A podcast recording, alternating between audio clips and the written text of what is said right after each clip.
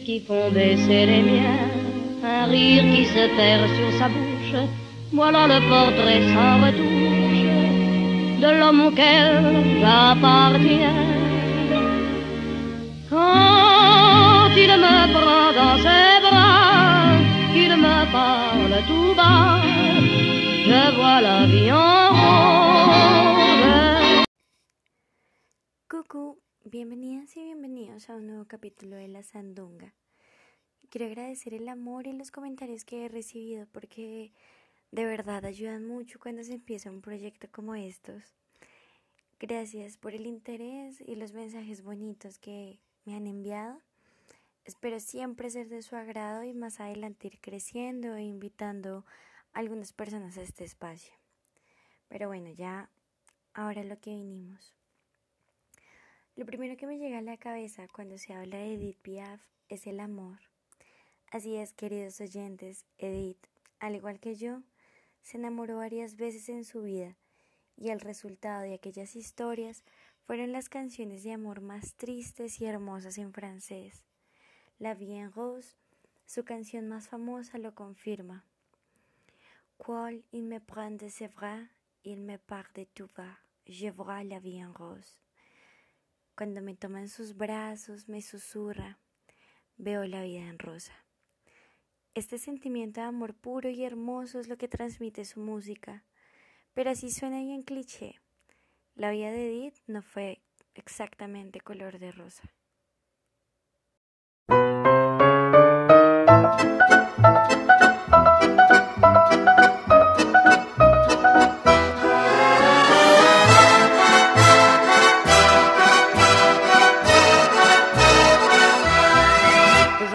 La ville en fête et en délire, suffocant sous le soleil et sous la joie. Et j'entends dans la musique les cris, les rires qui éclatent et rebondissent autour de moi. Et perdu parmi ces gens qui me bousculent, étourdi, désemparé, je reste là. Quand soudain je me retourne, il se recule, et la foule vient me jeter entre ses bras. Emportés par la foule qui nous traîne, nous entraîne, écrasés l'un contre l'autre, nous ne formons qu'un seul corps. Et le flot sans effort nous pousse enchaîner l'un et l'autre, et nous laisse tous deux épanouis, enivrés et heureux. Entraînés par la foule qui s'élance et qui danse une folle farandole, nos deux mains restent soudées. Et parfois soulevés, nos deux corps enlacés s'envolent et retombent tous deux épanouis, enivrés heureux.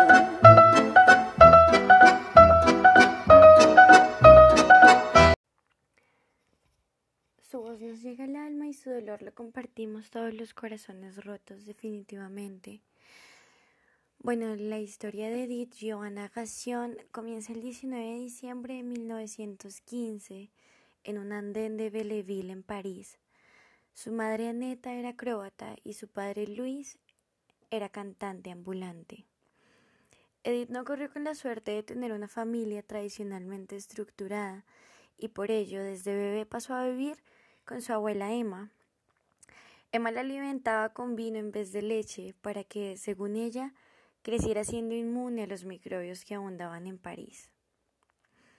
Después de varios años de vivir con Emma, Edith fue enviada nuevamente con su padre, pero él se vería destinado a partir al frente de la Primera Guerra Mundial, y gracias a esto pasaría a vivir con su abuela paterna en un burdel que ella poseía. Piaf fue cuidada y criada estos años por prostitutas, las cuales ella describió más adelante como las pobres muchachas. Cuando su padre volvió de la guerra, Edith y Louis Gassion volvieron a las calles de Belleville a cantar, y allí empezó su carrera musical con tan solo 15 años. En 1930, Edith ahorró suficiente dinero para irse del lado de su padre y con su hermosa voz comenzó a emprender por las calles y bares parisinos. Su primer hogar fue una habitación en Montmartre y sus días iban cantando, rebuscando la vida por la Plaza Pigalle y varios auditorios callejeros. En 1933, Edith conoció a su primer amor, Louise Dupont, y se convirtió en madre a los 18 años. Trágicamente, la bebé llamada Marcel falleció a los dos años de una meningitis aguda y asimismo terminó la relación con Louis. A sus 21 años, en 1936, Edith ya era reconocida en París y sus presentaciones se hacían cada vez más grandes. Gracias a ello, lanzó su primer sencillo, Le Monde de la Cloche. A continuación escucharemos un segmento de esta fantástica canción.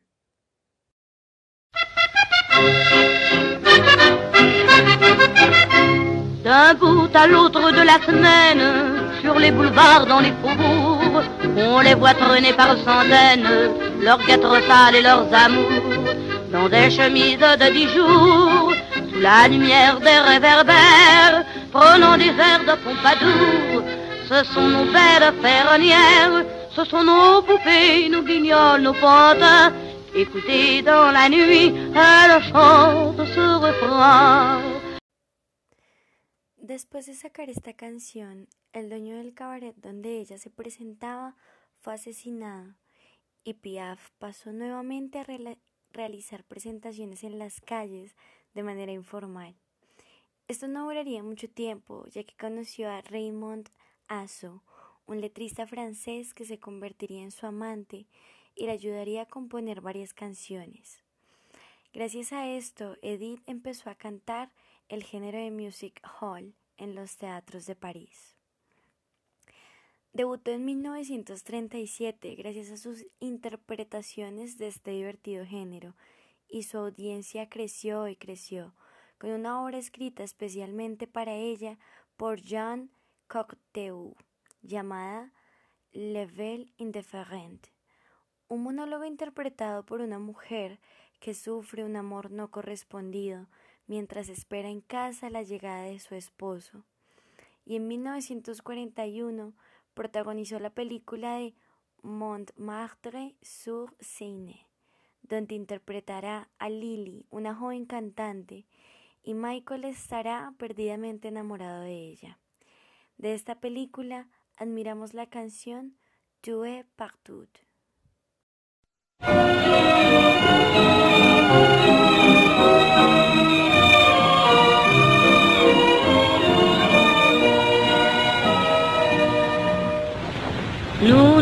Nous aimions bien tendrement, comme s'aiment tous les amants. Et puis un jour, tu m'as quitté, depuis je suis désespéré.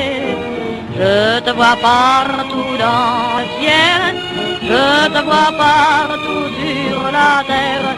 Tu es ma joie et mon soleil, ma nuit, mes jours, mes aubes Durante la Segunda Guerra Mundial, Edith protegió y ayudó a muchos artistas judíos durante la invasión nazi y continuó llenando el mundo de color con su música durante el caos de la guerra. En 1944, Piaf conoció a Yves Montand, un actor italiano muy conocido en su época gracias a sus conmovedores papeles en el cine. Esto hizo que el amor brotara inmediatamente entre los dos artistas. Después de la guerra, en 1946, Edith escribió La vie en rose y partió de gira con Yves. Una vez terminada la gira, su relación también acabaría y a finales de este año lanzaría Les Trois Cloches y partiría a una gira en los Estados Unidos durante 1947. En 1948, mientras estaba en Nueva York, Vivió su gran historia de amor cuando conoció a Marcel Cerdan, un boxeador francés. Pero esta relación no duraría mucho porque el 28 de octubre de 1949, cuando Marcel viajaba para ir a su encuentro, murió en un accidente de avión en el vuelo de París a Nueva York. Edith cantó su gran éxito Hymne à l'amour en su memoria. Y de ahora en adelante, el pequeño gorrión siempre vistió de negro. A continuación escucharemos un fragmento de esta hermosa canción.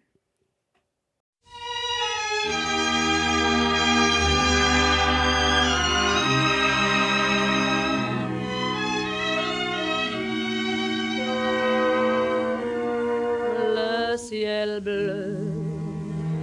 Sur nous peut s'effondrer. Et la terre peut bien s'écrouler. Ne m'apporte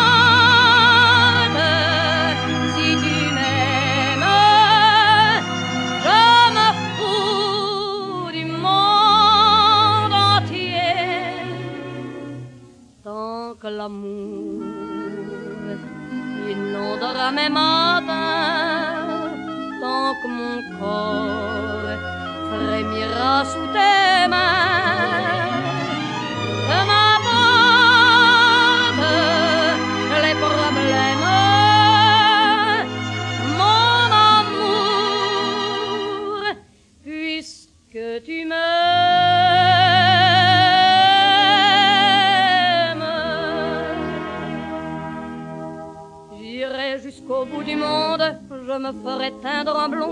Tu me le demandais. J'irai décrocher la lune, j'irai voler la fortune si tu me le demandais. Je renierai ma patrie, je renierai mes amis si tu me le demandais. On peut bien rire de moi, je ferai n'importe quoi si tu me le demandais. Después de la muerte de Marcel, la salud de Edith empezó a decaer gracias a sus precarios cuidados de niña, y esto la llevó a usar de morfina para aliviar sus dolores. El 29 de julio de 1952, Edith se casó con el célebre cantante francés Jacques Pils en la ciudad de Nueva York. En 1956, Edith Piaf era alabada en el mundo entero como una gran estrella del music hall, especialmente en los Estados Unidos, a donde regresaría con frecuencia, más que nada a Nueva York, porque allí había iniciado un proceso de desintoxicación por la morfina. Una vez terminó su relación con Jax, inició una nueva historia de amor con George Moustaki, a quien Edith ayudó a entrar en el mundo de la música. En 1958 tuvo un grave accidente automovilístico. Esto empeoró el ya deteriorado estado de salud de Edith.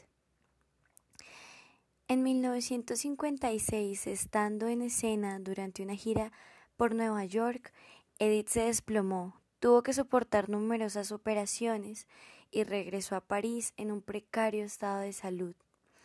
De regreso a Francia, lanzó un nuevo sencillo llamado Milord, el cual tuvo un impactante éxito. Por ello escuchemos un fragmento de esta canción a continuación.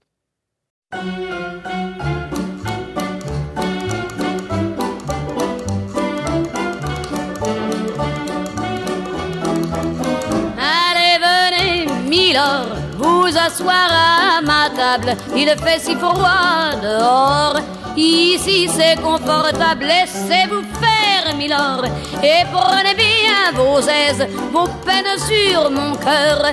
Et vos pieds sur une chaise, je vous connais, Milord. Vous ne m'avez jamais vu, je ne suis qu'une fille du port, une ombre de la rue. Pourtant, je vous ai frôlé quand vous passiez hier. Vous n'étiez pas peu fière d'âme, le ciel vous comblait, votre foulard de soie flottant sur vos épaules. Vous aviez le beau rôle, on aurait dit le roi. Vous marchiez en vainqueur au bras d'une demoiselle. Mon Dieu, qu'elle était belle. J'en ai froid dans le cœur. En 1961 ofreció una serie de conciertos memorables y emotivos en el Olympia de París. Allí interpretó su nueva canción, Non je ne regrette rien, donde grita a los cuatro vientos no arrepentirse de absolutamente nada en su vida. Se encontraba muy enferma y ya no podía moverse ni cantar gracias a las grandes dosis de morfina. En 1962, con 46 años, muy cansada y enferma, se casó con el cantante Teo Sarapo, quien tenía 26.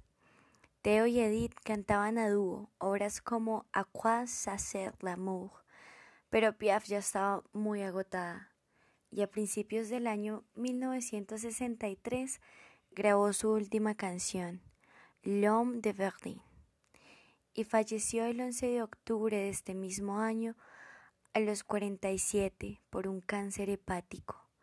Este mismo día murió su amigo, el cineasta Jean Cocteau, mencionada anteriormente. Su entierro tuvo lugar en el cementerio Père Lachaise, en París. Asistió una multitud de admiradores. A pesar de su fe católica, se le negaron las exequias religiosas por su condición de divorciada. Sin embargo, el padre Villaret Touvenin le dio la bendición final.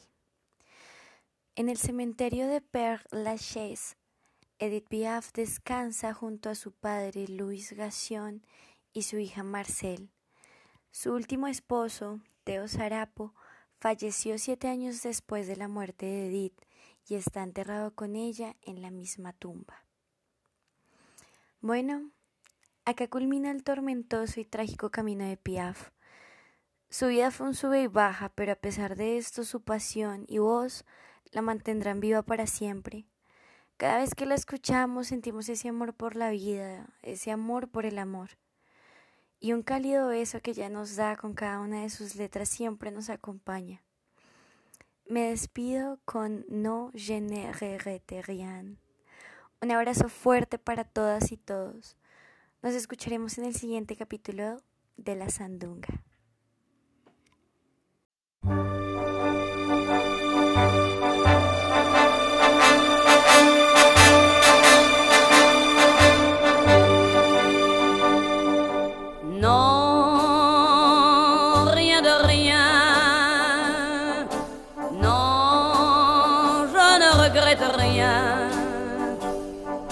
Bien qu'on m'a fait, ni le mal, tout ça m'est bien égal.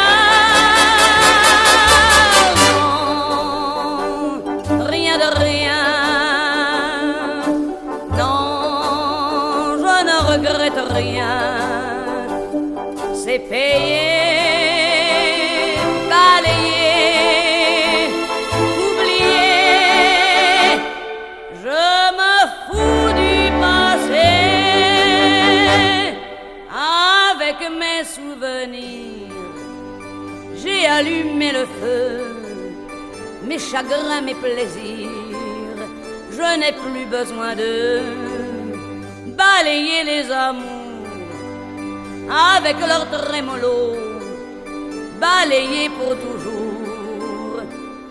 Je repars à zéro. Non,